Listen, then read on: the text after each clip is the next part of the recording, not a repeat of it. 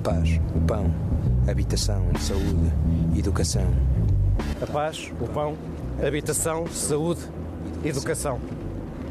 Temos guerra na Europa, o preço dos alimentos está cada vez mais caro, das casas nem se fala. Nos hospitais faltam médicos, nas escolas, professores. E hoje vamos falar de uma destas crises, a da habitação. Quase 50 anos depois do 25 de Abril, o que é que a política visava? E que visam garantir que até aos 50 anos do 25 de Abril, em 2024, todas as famílias terão uma habitação condigna para viver em Portugal. A pouco mais de seis meses dos 50 anos do 25 de Abril, podemos já dizer que esta promessa falhou. A paz, o pão, habitação, saúde, educação. As casas estão caríssimas, as rendas estão altíssimas. Olha, por exemplo, neste prédio, há várias casas neste momento para arrendar. Uma delas é um T0, tem 14 metros quadrados. É o equivalente a 4 metros por 3 metros e meio. Mobilado, sem estacionamento, primeiro andar sem elevador. Estamos a falar de uma cama de casal com uma kitchenette logo à frente e uma pequena casa de banho com duche. Quanto é que pagava de renda por uma casa destas? Sabe quanto é que pedem? 3.360 euros por mês. Bom, se quiser, ao lado há uma ainda muito mais cara, quase 4 mil euros por mês, mas é muito maior. Não são 14 metros quadrados, são 18. Vida cheia, quem teve a vida parada. Só quer a vida cheia, quem teve a vida parada. É por causa de preços como o desta casa em Alcântara que acabamos de ver que muita gente sai do centro das cidades, mas não só ali, também aqui, na António Maria Cardoso, onde nos encontramos, perto do Chiado, há empreendimentos de luxo de alto, abaixo e até aqui, atrás de mim, onde era a sede da PIDE, onde foram torturadas centenas de pessoas perseguidas pela ditadura e onde foram disparados tiros a matar na tarde de 25 de abril de 1974, que de facto mataram quatro pessoas. Hoje é um empreendimento de luxo. Pois é, o imobiliário tem feito muitas vítimas, mas também muitos vencedores. Quem é que tem lucrado com todos estes anos de preços em alta? Os vendedores, claro, para começar. No ano passado venderam-se quase 170 mil casas em Portugal. Nunca se tinham vendido tantas num só ano. Dá uma casa vendida em Portugal a cada 20 segundos, durante 24 horas, incluindo sábados e domingos. E é mais 85% de casas vendidas do que em 2015, aquele ano em que António Costa pela primeira vez tomou posse como Primeiro-Ministro. Mas também os preços subiram. Hoje as casas estão 92% mais caras do que estavam em 2015. Segundo, estão a lucrar também os construtores. Hoje constrói-se muito menos em Portugal, mas constrói-se mais caro. Em parte porque há mais procura por luxo, mas também porque os materiais de construção e as matérias-primas estão mais caras. 3. Os agentes imobiliários. Com tanto negócio, muitos portugueses mudaram de profissão e passaram a intermediar casas. Estamos a falar de percentagens de comissões de 2, 3, 4, 5, 6% dos preços finais que vão para empresas de imobiliário ou para agentes. Neste momento há em Portugal 50 mil empresas de atividades imobiliárias. São mais 20 mil do que havia em 2015. E elas lucraram 2,5 mil milhões de euros. Lucraram. Em 2021, este ano, as coisas não estão tão famosas. Mas é muito, muito lucro a rodar.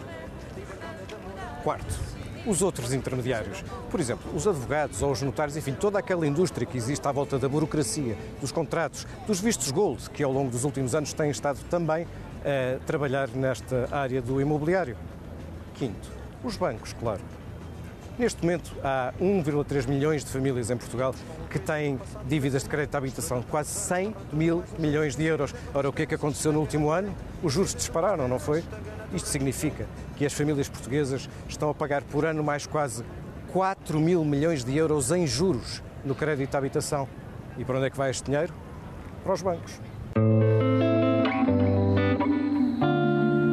E claro, o Estado.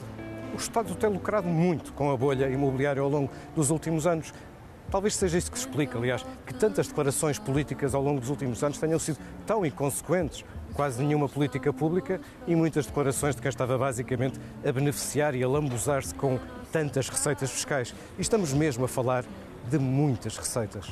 Estamos a falar de mais imposto de selo por causa dos contratos, de mais IRC, dos lucros das empresas do imobiliário ou dos bancos, de mais IRS, dos arrendatários e das mais-valias nas vendas, mas estamos sobretudo a falar de mais IMI e de mais IMT, disparou a receita. 1,8 mil milhões de euros por ano de câmaras como a de Lisboa, ou a de Cascais, ou a do Porto, ou câmaras algravias como a de Lolé, que hoje estão a encaixar muito mais dinheiro. Infelizmente, não usaram esta embriaguez de dinheiro para mais políticas públicas de habitação e para aumentar a oferta.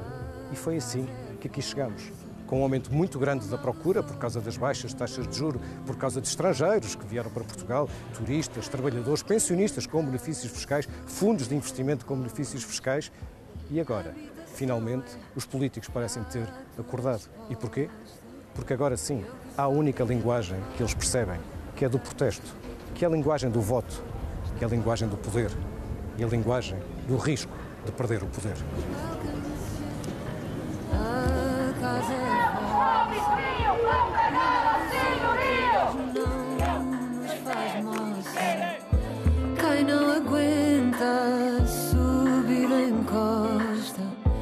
A habitação é fratura exposta.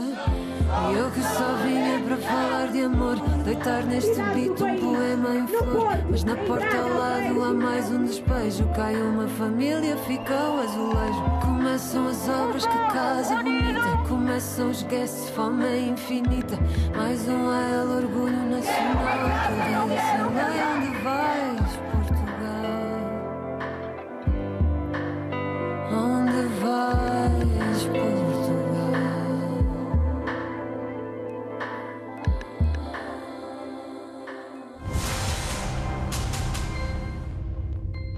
Os preços das casas já estão a subir menos este ano e há, sobretudo, sinais de uma redução no número de transações. Isto sugere que os preços poderão estar perto de atingir o teto. E não são só os preços, também os juros podem estar perto do teto. As taxas Euribor estão acima dos 4%, quando há um ano e meio estavam negativas. Ou seja, as taxas de juros subiram muito e subiram muito depressa. Basta comparar com a crise de 2008. Naquela altura, os juros também subiram muito, mas subiram um pouco menos, 3,5 pontos percentuais, e subiram ao longo de mais tempo, 3 anos e qualquer coisa. Desta vez, em metade do tempo, subiram 4,7 pontos percentuais. É mais. Mas há outra diferença. Em 2008, os juros, quando caíram, caíram muito depressa. Agora, aquilo que se prevê é que eles fiquem nos 4% durante algum tempo, que estabilizem aqui num novo Planalto que pode durar meses. É por isso que o Governo está a preparar um apoio no crédito à habitação. Aparentemente, o Governo vai criar um túnel à volta dos 3%, ou seja, enquanto a Euribor estiver nos 4%, quem deve paga o equivalente a uma taxa de 3%.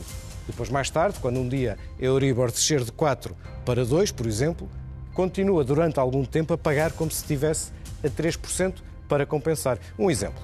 Um empréstimo de 100 mil euros a 30 anos. Hoje paga 500 euros por mês. Ora, com esta decisão do Governo, passaria a pagar 440, ou seja, menos 60 euros por mês.